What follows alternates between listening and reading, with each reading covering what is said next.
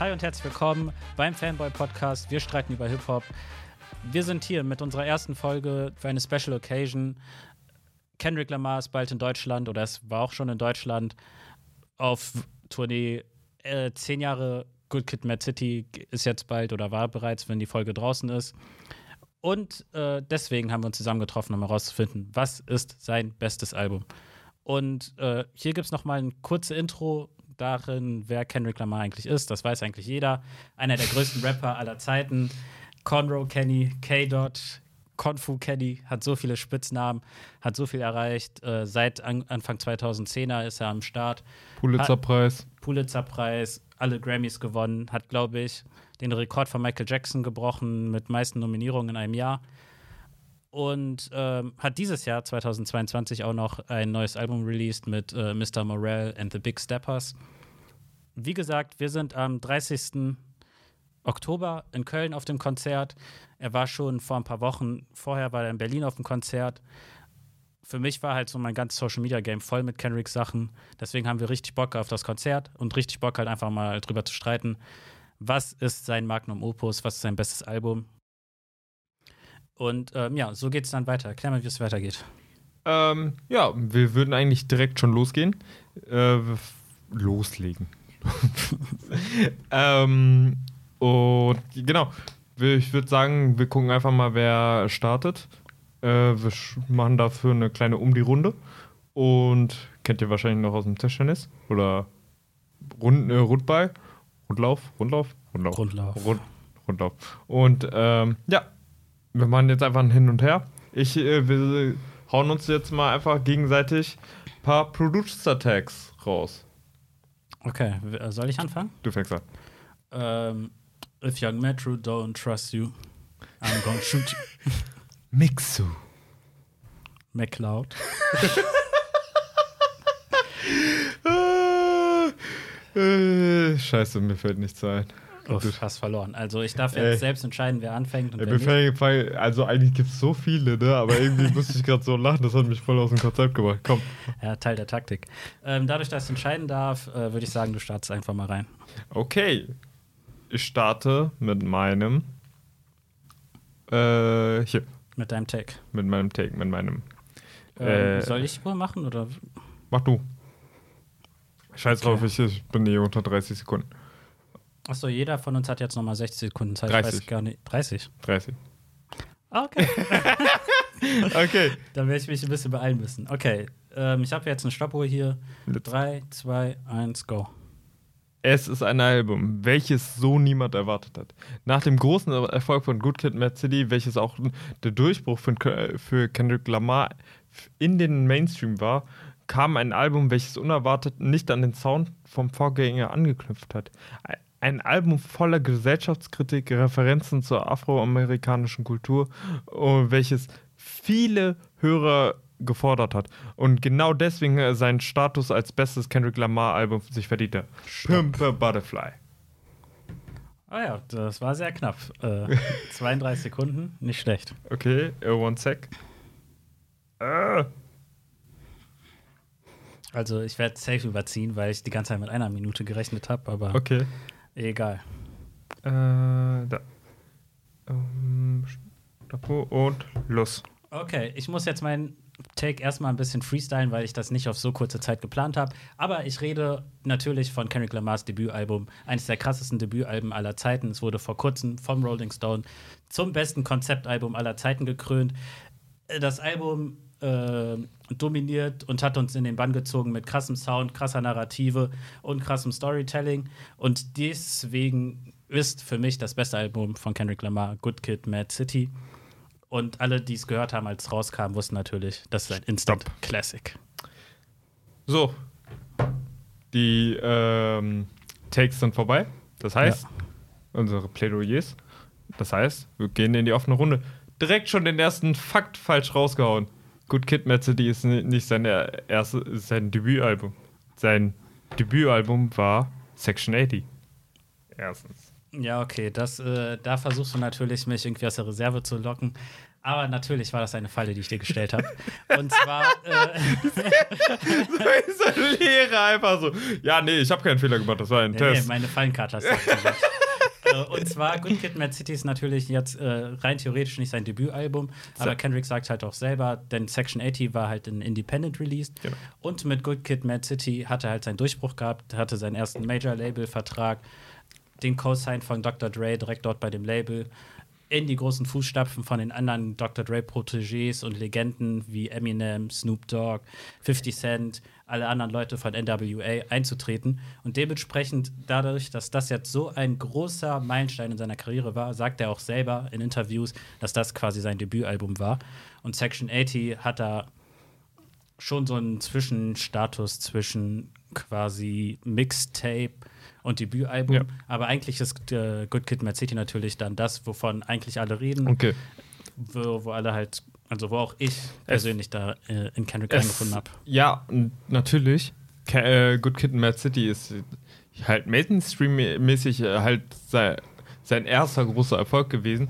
Ähm, ich meine, da kam ja auch äh, mit Aftermath äh, kam er ja auch dazu und dann hat er, da steckt einfach viel mehr Geld drin. Aber ist es automatisch deswegen sein bestes Album? Ich bezweifle es. Warum? Du hast äh, gesagt von dem, deinem ähm, Plädoyer, dass, da, dass es die Narrative hauptsächliche ist. Das Problem ist, denken wir mal an ein Album von Roots, Things Fall Apart. Es hat auch eine Story. Ja, das Album, ich liebe das Album. Das Album hat eine Story. Aber Things Fall Apart hat das praktisch 13, 13 Jahre vorher, nee, ja, fast 20 Jahre vorher gemacht. So. Ich verstehe ehrlich gesagt deinen Punkt nicht. Willst du jetzt, also ich habe ja niemals behauptet, dass Kendrick Lamar zum aller, der allererste Rapper war, der jemals ein Ja, aber du hast ja gemacht hat. Ich habe nicht behauptet, dass Kendrick das erste, die erste Person war, die ein äh, Konzeptalbum gemacht hat. Aber wir müssen uns halt auch noch mal ein bisschen zurück in die Zeit denken, 2012 viel Rap, äh, Mainstream-Rap war halt so von Pop-Rap dominiert, von äh, relativ einfachen Sachen, die jetzt an sich le viele Leute nicht mehr erinnern. Es gab viel diese Diskussion von wegen lyrischer Rap ist am Sterben, lyrischer Rap ist nur auf Wacken Beats. Das sagt man heute noch. Ja, aber damals war es besonders stark. Da gab es halt so viele so größere Underground-Gruppen, die relativ erfolgreich waren, so wie Slaughterhouse oder sowas, um Joe Biden, äh, Joe Biden sag ich schon, Joe Budden und Royster 59 und solche Leute, wo dann andererseits Leute wie Big Sean oder Two Chains oder so, die da gerade ihren Come-Up hatten, ein bisschen gehatet Aber wurden. auch gleichzeitig auch ASAP Rocky. Ja, ja, ASAP Rocky und so, die wurden ja auch, ge Ja, wurden ja. ja auch gehatet. Es kam dann so, diese goldene Generation hatten, hatten sich ja Leute erhofft, dass dann so ein Kendrick und J. Cole und andere, dass da jetzt lyrischer Rap zurückkommt. Dementsprechend ist es halt dadurch halt einerseits ein Durchbruch gewesen, dass Leute sich dadurch halt wieder auch mehr getraut haben, Konzeptalben zu machen. Das ist bei den einen hier und da mal gut gelungen, bei anderen kam dann halt so weirder Stuff wie Logic dabei raus. Aber man too. Genau. Worauf ich hinaus will, äh, Kendrick Lamars Album Good Kid, Mad City ist halt nicht nur irgendein Konzeptalbum, sondern es war halt ein Instant Classic, es war übertrieben krass. Und da will ich halt auch noch mal ein bisschen darauf eingehen, wie ich persönlich das Album vielleicht entdeckt habe und Kendrick entdeckt habe. Das war halt damals noch auf Facebooks Zeiten, habe ich so gesehen, oh, Dr. Dre hat da irgendwas gepostet. Das ist was Besonderes, ich check's mal aus. Musste dann auch noch illegal jeden Song einzeln downloaden und hatte auch nicht jeden Song vom Album. Und da habe ich, selbst da habe ich halt so nach dem ersten Hören gemerkt, so, oh krass, das ist hier was Besonderes. Das, vielleicht haben sich so die Leute 94 gefühlt, als Ilmatic rauskam. Das ist so ein Album, an dem sich Kendrick immer messen muss. Und ich denke, das ist halt auch bis heute wahr, dass für die meisten Leute, die Kendrick hören, jedes neue Album halt zuerst an Good Kid, Mad City verglichen wird. Weil das halt so im Prinzip alles so repräsentiert, was Kendrick so als Künstler macht. Ja, ich verstehe, was du meinst. Ich finde es auch schön, dass du deine Jugend mit äh, diesem Album verbindest, aber du musst auch die Nostalgie da rausnehmen. Ich würde jetzt. Kann es mit To Pimp a Butterfly mitteilen? Im Endeffekt ist To Pimp a Butterfly ein, die logische Weiterentwicklung von äh, Good Kid Mad City, aber in so viel, das ist eine so viel intensivere Form. Kendrick hat einen so mutigen Schritt gemacht, nachdem er ein relativ mainstreamiges Album äh, released hat, dann halt ein Album zu machen, allein soundmäßig, was die so viele Hörer äh, halt äh, praktisch verstört hat, beziehungsweise abgeschreckt hat. Das äh, lässt sich auch an den Zahlen erkennen. Ein logischer Schritt wäre es, wenn er halt, wenn er halt so nach Money gehen würde, einfach ein weiteres Album, Album aller Good Kid, Mad City zu machen, aber er hat sich aktiv dagegen entschieden. Er hat ein Album gemacht mit so vielen afroamerikanischen äh, Referenzen, allein die Samples äh, direkt am Anfang. Das, ne, äh, hier. Ah, ich bin gerade voll im Flow gerade, deswegen habe ich gerade ein bisschen was ver. Aber allein wie das Album anfängt, ich möchte das jetzt nicht zitieren, weil ich das Endwort nicht aussprechen möchte. Ähm, und das hat extrem viel, allein auch die äh, Musikwahl, es hat super viele Jazz-Einflüsse, Soul-Einflüsse. Hm, das, äh, das ist ganz viel Musik, was einfach nicht zu dem Zeitpunkt zeitgemäß ist. So, auch aktuell nicht, aber trotzdem redet man über dieses Album, weil das so voller Gesellschaftskritik war. Plus, äh, es wurde auch ein großes Zeichen für die BLM-Kampagne, äh, nicht Kampagne, sorry, äh, Bewegung. Äh, und es ist da hat, allein dadurch schon einen kulturell wichtigeren Approach als nur die Karriere für die Karriere von äh, Kendrick selbst gehabt. Insgesamt ist es einfach sehr viel wichtiger gewesen. Plus schauen wir uns mal genauer das Album äh, To Pimp a Butterfly an. Wir reden von einem Album, welches also jeder, der sich das Album schon mal angehört hat, ich werde jetzt auch ein bisschen spoilern, tut mir leid, aber das Album ist jetzt auch schon sieben Jahre alt. Also. Worauf äh, willst du jetzt hinaus? Bitte, ich möchte, ich möchte das Album erklären. Pass auf. Das Album geht. In diesem Album wird ein Gedicht äh, erzählt. Mhm. In, diese, in dieses Gedicht Schritt für Schritt. So, von inzwischen diese, diese Gedichtsschnipsel äh, leiten so den nächsten Song ein. Am Ende des Albums wird dann halt das Gedicht nochmal komplett aufgesagt und dann stellt sich dann erst raus, so, dieses Gedicht trifft praktisch äh, fast dieses gesamte Album so wunderschön zusammen und dann stellt sich raus, er erzählt das Tupac. Das war so ein krasser Flash-Moment. Tut mir leid, falls ich euch das gespoilert habe, aber das, das hört sich äh, man hört dann seine Stimme, man hört dann dieses Gespräch. Kendrick führt ein Interview mit Tupac und diesen, dieser Moment, als man dann dieses Gespräch hört, man kann es gar nicht glauben, weil das so natürlich sich anhört und dann redet man halt auch ein bisschen über die Musikindustrie, über die Kultur, über die afroamerikanische Kultur, über die Gesellschaft und das war so ein Moment einfach, dass man das einfach nicht mehr vergessen hat. Zudem, wenn man sich auch anschaut, To, äh, to Pimp a Butterfly, eigentlich sollte das Album ursprünglich To Pimp a Caterpillar heißen. Wenn man mhm. sich das dann zusammen, äh, wenn man dann die ersten Silben von den Album, äh, von dem Albumtitel sich dann anschaut, kommt dabei Tupac raus. Aber man hat dann sich dann gegen entschieden und hat daraus dann Caterpillar, also Raupe, dann äh, Butterfly gemacht, weil du dann halt die Butterfly nimmst, was symbolisch die schwarze Kultur, die, die Gesellschaft dann äh, symbolisieren soll. Die ist bereits schon. Eine Raupe ist halt nicht, ist halt sozusagen ein bisschen runter, aber die äh, die, das Butterfly, also die, der Schmetterling, ist bereits schön und wir können das noch besser. Und da, äh, darum geht es. Es geht um Empowerment. So, Good Kid, Mad City ist im Endeffekt nur, ich sag mal in Anführungszeichen, nur eine Hood-Geschichte. Nur eine Hood-Geschichte. In das, Anführungszeichen. Da ist ja, du liegst ja schon mal komplett falsch. Ich habe dich jetzt hier lange erklären lassen und ähm, ich bin ehrlich, ich will gar nicht versuchen, jetzt To, to Pimp a Butterfly irgendwie runterzumachen oder zu erzählen, das wäre kein gutes Album, das stimmt natürlich nicht. Aber äh, es ist vollkommen falsch, so zu tun, als wäre äh, Good Kid Mad City einfach nur eine simple Hood-Geschichte, egal wie du deine Anführungszeichen da setzt. Denn äh, To Pimp, äh, ich meine, Good Kid Mad City ist halt dadurch so herausragend, dass es quasi ein Film ist. Also der Film äh, es wird halt quasi sehr filmisch erzählt. Und äh, das ist halt das ganz Besondere an dem Film, dass er, an dem Film schon, an dem Album, es steht ja auch schon auf dem Cover, Shortfilm bei Kendrick Lamar.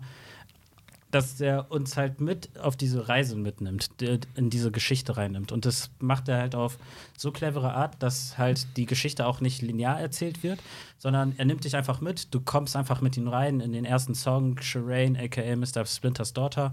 Da ist er in der Story, äh, trifft auf ein Mädchen und äh, chillt ein bisschen mit ihr. Und durch das ganze Album sind verschiedene Skits immer wieder reingelegt, die die Story weiterführen. Aber andererseits, wenn du, je nachdem, wie weit du halt in dem Album reinkommst, merkst du, ah, okay, warte mal, diese Stories, die hängen irgendwie zusammen, aber irgendwie auch nicht. Und dann, äh, je weiter du in das Album reinkommst, merkst du dann, oh shit, wir sind an verschiedenen Zeitebenen. In der Ebene lernt er das Mädchen kennen, in der Ebene wird er ausgeraubt und verprügelt, in der anderen Ebene rächen sie sich die Leute, rächen er und seine Freunde sich. Und das äh, Album, wie der Titel schon sagt, ist halt Good Kid, Mad City ähm, ist ein Spitzname, den sich Kendrick halt auch schon jahrelang vorher immer wieder gegeben hat, ähm, dass er versucht halt den Struggle, was halt auch ein essentieller schwarzer Struggle oder äh, Struggle aus der Hood, äh, Struggle von Leuten aus ärmlichen Verhältnissen, gerade in den USA ist, dass du versuchst, auch wenn du ein guter Junge bist, ähm, kann es halt immer noch sein, dass diese äh, krassen Verhältnisse dich dann wieder reinziehen. Und äh, ein Paradebeispiel halt, was dieses diese, diese, ähm, diese Zweiseitigkeit zeigt, ist halt dann in dem Song uh, The Art of Peer Pressure. Meiner Meinung nach einer der krassesten Storytelling-Songs, wo Kendrick im Prinzip einfach an einem Nachmittag Spaß mit seinen Freunden hat, der, wo die dann zusammen ein äh, Hauseinbruch äh, durchführen, wo du halt siehst, ah, okay, er ist irgendwie ist er eigentlich ein normaler Junge, er versucht eigentlich ein guter Junge zu sein und er ist halt die ganze Zeit so in dem Struggle zwischen, ähm, was mache ich für mich, was gut für mich und was, äh, was mache ich halt mit meinen Leuten, mit meinen Jungs. Und äh, das zieht sich halt so durch das ganze Album auf die krasseste Art und Weise durch, dass man halt einfach sieht, äh, dass ihm das Ziel halt vollkommen gelungen ist, so sein, sein Ziel mit dem Album, was er hatte, durchzuziehen. Also einen Film quasi zu erzählen. Und ich denke halt auf der anderen Seite, dass bei To Pimp a Butterfly das nicht so 100% funktioniert hat. Nicht auf dem gleichen Level wie bei Good Kid, Mad City. Denn bei To Pimp a Butterfly, um es kurz zu sagen, hat er halt natürlich versucht, diese ganze große schwarze Geschichte aufzubrechen, äh, das Leben von schwarzen Menschen darzustellen äh, die Struggles und alles andere und auch noch einige persönliche Struggles, die er hat, mit reinzubringen. Aber dadurch, dass es halt bei vielen Leuten einfach nicht connected hat auf die Art und Weise wie Good Kid, Mad City, denke ich, hat das Konzept nicht so gut gezogen. Wir reden. Du sagst, es hat nicht gut gezogen. Wir reden von, Vergleichsweise. Ein, reden von einem Album, welches auf Platz 19 der besten 500 Alben der Rolling Stones ist. Wir reden von einem Album, was äh, bei Metacritic 96 von 100 Punkten hat. Äh, Guard, äh, Guardian 4 von 5. Äh, Rolling Stone 4,5 von 5. Also, das ist ja, das beste gerankte Kendrick-Album, das es ja, gibt. Ja, aber man muss halt äh, so sehen. Musik hat, da ist ja der, bei Musik ist ja eigentlich der, der Sinn, dass du mit deiner Audience connectest, dass du äh, ein Gefühl hervorrufst, ja. dass du die, die Leute wirklich mitnimmst äh, auf die Reise oder auf die Stories oder auf die Gefühle oder auf die Vibes, die du halt versuchst zu vermitteln.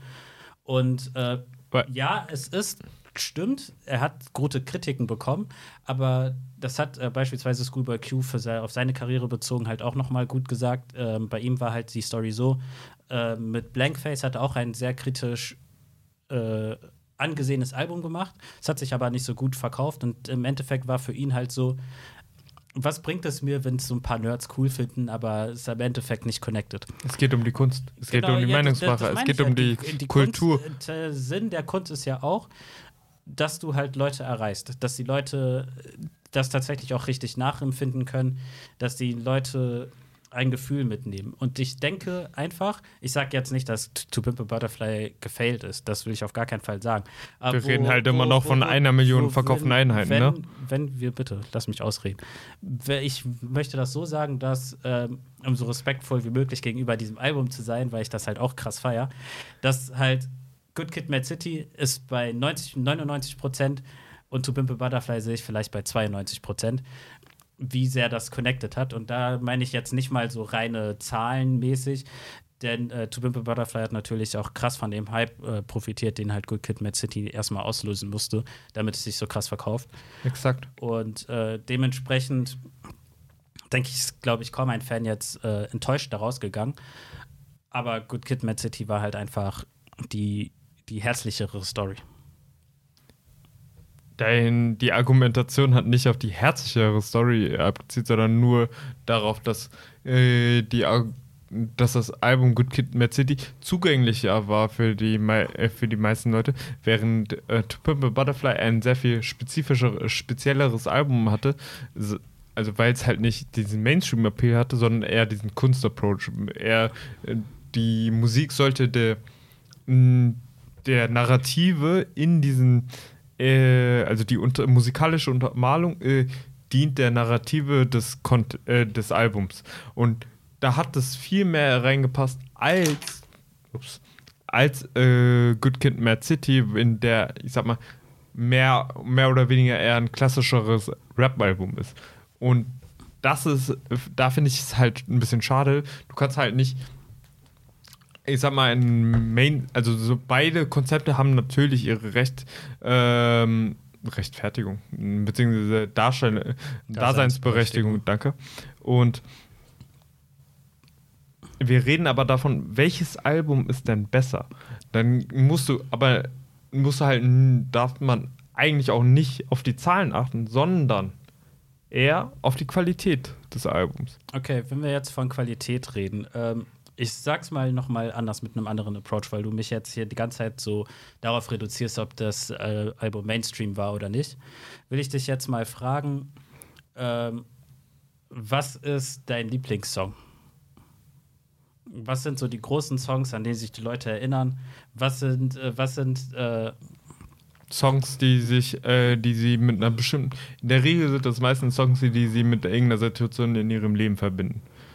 Genau, aber jetzt sagen wir mal jetzt spontan bei dir, To Pimp a Butterfly, was ist so der erste Song, der dir dabei in den Kopf kommt? Alright, hundertprozentig Alright. Okay, das war jetzt die große Single und jetzt, ähm, was ist noch ein Top-Song, ähm, was ich immer für King Kunter. Guter, ja, ja, das ist wieder eine Single. Worauf ich hinaus wollte, was ich jetzt äh, natürlich in der falschen Reihenfolge gesagt habe, aber woraus ich hinaus wollte, ist halt ein, für mich halt die krassesten Alben haben auch Songs, die so krass sind, die, äh, so, die halt auch so weit quasi ihren eigenen Markt finden, ohne eine Single zu sein. Also was ich damit sagen will, äh, es gibt halt so krasse Alben, wo halt ein Song irgendwie ein Classic wird, ohne dass du dafür halt das große Marketingbudget und das Musikvideo und all sowas machen musst. Und ich habe das Gefühl, diesen Song, den gibt es halt so nicht direkt bei äh, To Pimp a Butterfly. Als Beispiel würde ich jetzt mal bei, äh, würde ich J. Cole's, äh, wie heißt der Song noch? Von J. Cole den Song von, äh, lass mich mal kurz nachschauen, äh, bei Forest Hills Drive. Ähm, Siehst du, du musst schon darüber nachdenken. Dass ja, weil, ich jetzt, ne, weil ich den J. Cole-Song äh, meine. Ja, aber. Äh, no Role Models, so hieß er. Ne, ich hatte den Song die ganze Zeit im Kopf, aber No Role Models war keine Single, aber ist jetzt mit Abstand sein erfolgreichster Song, weil der Song halt so für sich halt einfach so ein krasser Song ist, dass er halt raussticht. Und ich finde, genau das gleiche gibt es halt auch bei Good Kid Mad City mit The Art of Peer Pressure, Mad City. Das waren einfach so krasse, monumentale Songs, dass sie sich halt so aus dem Album heraus halt auch rausbrechen konnten ohne dass du dafür die große Single machen musstest, das große Marketingbudget, das große Video, weil die Songs halt auch individuell fantastisch funktionieren, obwohl die halt in dem Albumkonzept so sehr miteinander äh, in Verbindung und vernetzt sind durch die Skits, die ja auch immer Teil der Songs sind. Ähm, es ist trotzdem immer noch phänomenal zu sehen, wie krass das halt alles zusammenpasst. Ja.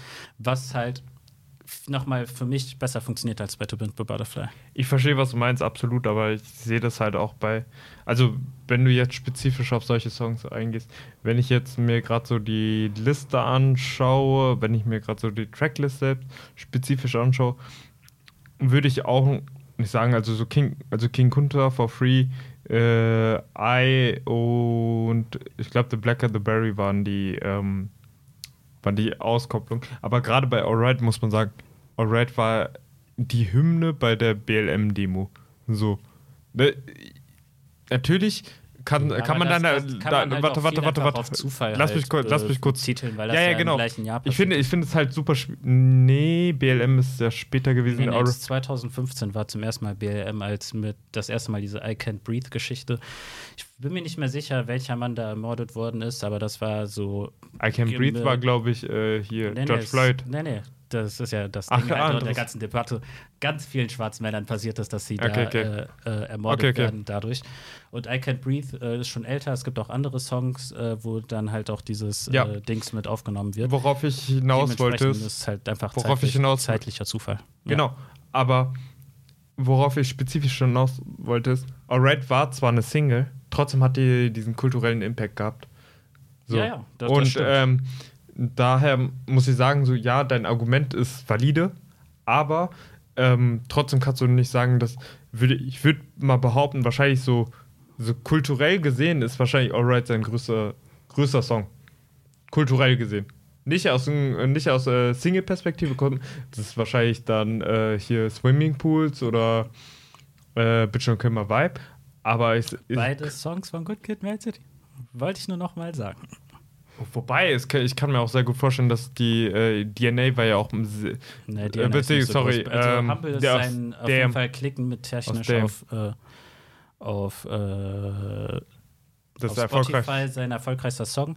Und ich würde auch deswegen, wo ich das jetzt gerade noch mal sehe, ähm, viele von der Kritik, was du mir jetzt gegeben hast zu Good Kid, Mad City, dass es zu Mainstream zu einfach ist, das gilt halt eher für Damn. Also dadurch, dass das jetzt auch sein kommerziell erfolgreichstes Album war, wo er da halt auch Ja, aber am, eh, am ehesten äh, auf kommerzielle Sounds gesetzt hat, dadurch, dass er halt auch noch mit großen kommerziellen Producern gearbeitet hat, mit Mike Will Made It und so weiter. Und äh, da fällt mir gerade auch noch ein Fun Fact ein, was äh, laut Wikipedia war halt für Good Kid Mad City halt auch noch, was ich halt auch richtig cool finde, auch ein bisschen Teil des Konzepts, dass er halt mit seinem Major-Label-Debüt sich nicht gedacht hat, ey, yo, ich habe jetzt großes Budget, ich hole mir jetzt nur noch die Top-Producer äh, namenstechnisch, sondern er hat halt viel halt immer noch auf die kleinen TDI-Inhouse-Producer gesetzt, mit ein paar größeren Legenden halt, die dann hier und da so Schau dir, reingesprinkelt sind. schau dir mal die Produzenten auf der äh, bei Butterfly an. Wir reden von, also so, das sind super, super nischige Künstler. Da, Flying Lotus, Thundercat. Flying Lotus, tut mir leid, das ist kein nischiger Künstler. Ähm, es, Jazz ist natürlich nicht so ein gro großes Mainstream-Medium, äh, kein Mainstream-Genre, aber Flying, sozusagen Flying Lotus wäre ein Nische, also ein unbekannter Künstler. Das ist nicht das gleiche wie sag wenn du einen nischig, ich sag nicht unbekannt. Ja, aber nischig, Du, du hast, nischig. Ja, Jazz er ist eine, Jazz, Jazz ist nischig. Jazz ja, ist ja, heutzutage nischig. innerhalb des Dings, was er da versucht hat. Es, er hat sich halt die größten Namen aus Jazz rausgesucht. Deswegen finde ich, ist es jetzt gerade dadurch, dass du das Und halt in den, gerade in den Vergleich gesetzt hast mit mir, der quasi seine Kindheitsfreunde in Anführungszeichen mit da auf das Album gepackt hat, hat sich, er hat er sich für To Pimp a Butterfly die größten Jazz-Rap-Musiker da, dazu geholt mit äh, Terrence, Terrence Martin heißt er, glaube Ja. ich. Äh, Thundercat ist da drauf, Flying Lotus ist da drauf. Äh, das sind alles gigantische Namen, die, wenn du auch noch mal auf ihre Spotifys gehst, die dann auch Millionen von Klicks haben. Das sind jetzt keine kleinen, unbekannten Namen so. Kendrick hat sich da auch mit dem Budget halt auch große Leute dazu geholt, die wissen, was sie tun. Und dementsprechend hat ja auch der Jazz-Sound so gut funktioniert, weil das halt Leute vom Fach sind. Er hat da Legenden wie George Clinton, äh, der große Funk-Legende, da drauf. Ja.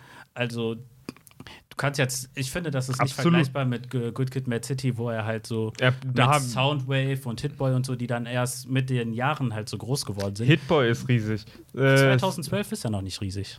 Natürlich. Der war schon, äh, der war Ja, ja. 2012 schon bei Good Ki äh, hier bei Good Music gesigned. Ja, ja, der hatte Und ein, zwei große Hits, aber er war Ey, noch nicht die Legende. DJ wie er Dahi, hier äh, Pharrell, wir Ja, reden deswegen T sag- Minus, Just Blaze, Team- wir reden von, ich habe jetzt fünf, äh, fünf. Produzenten ja, ja, genannt, bei war einem damals zwölf noch nicht Song. so T-Minus war damals noch nicht so groß. Das ist alles zehn Jahre her, das darfst du nicht vergessen. Aus der Perspektive von damals äh, sind halt natürlich Just Blaze und Pharrell natürlich äh, die großen Legenden. Dementsprechend habe ich ja gesagt, er hat viele, so versucht halt so viele wie möglich aus, der, aus, der, aus dem TDE-Camp mitzubringen. T Minus hat How Low von Ludacris produziert. Ja, und von wem? 2009. Ja, das ist drei Jahre davor. Ja, trotzdem ist das, ist ein, wir reden von einem riesigen von, Song. Ja, von Wir reden Nicki Minaj, Moment for Life 2010. Hell Yeah Fucking Right war auch sogar noch in dem Jahr von ja, äh, 2012. 2012. Ja. Ja, damit, damit Ja, ist er ein den- großer Produzent. Ja, ja, aber das Wenn ist er ja drei Zeit- Jahre davor schon. Äh, Ist ja zeitgleich quasi, die jetzt mit Hell Yeah Fucking Right. Also, das war ja ein, auch noch ein Produzent. Deswegen, ich habe ja gesagt, er hat viele von den Leuten, ne? jetzt nicht alle natürlich. Und äh, die sind ja auch, noch in anderer Weise äh, involviert. Leute wie Mix by Ali sind jetzt große Engineers, die weltweit bekannt sind, die unfassbar viele Preise gewonnen haben.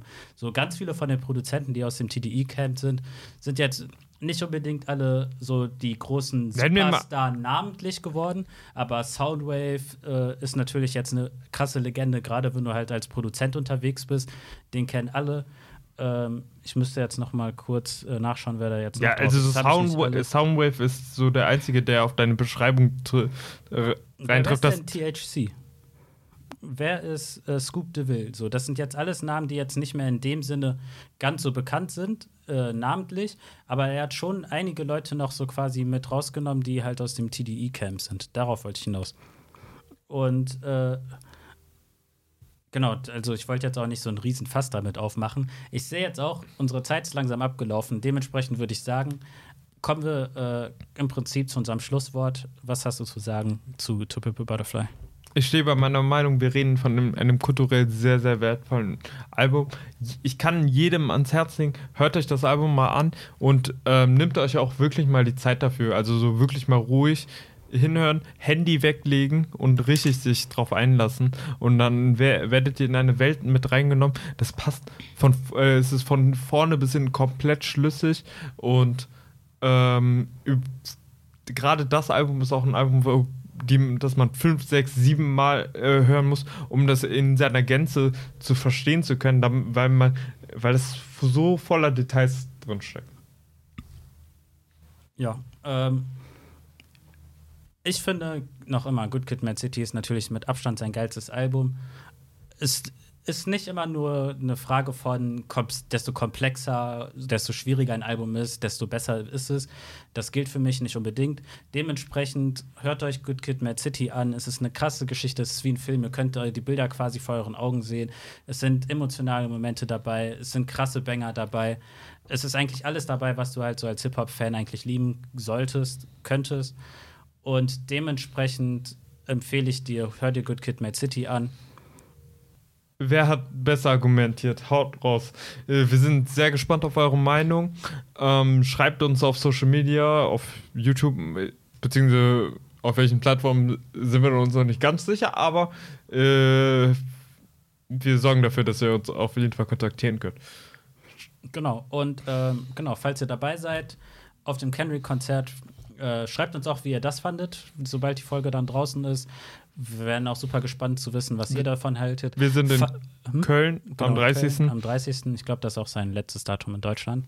Kann sein. Und äh, falls ihr eine andere Meinung habt als wir, vielleicht fandet ihr Mr. Morell und The Big Steppers so krass, der Section 80. Vielleicht seid ihr auch eher ein Mixtape- Mixtape-Freund, wer weiß. Und äh, sagt uns auch, was fandet ihr am krassesten? Overly Dedicated war. War ein Mixtape, ja. Ja. Und ähm, genau, das war's zu uns. Fanboy, Wir streiten über Rap. der Podcast. Ähm, bewertet äh, den Podcast überall. Daumen hoch überall. Alles, Dies, was man Ihr mag. wisst Bescheid. Tschüssi. Ciao, ciao.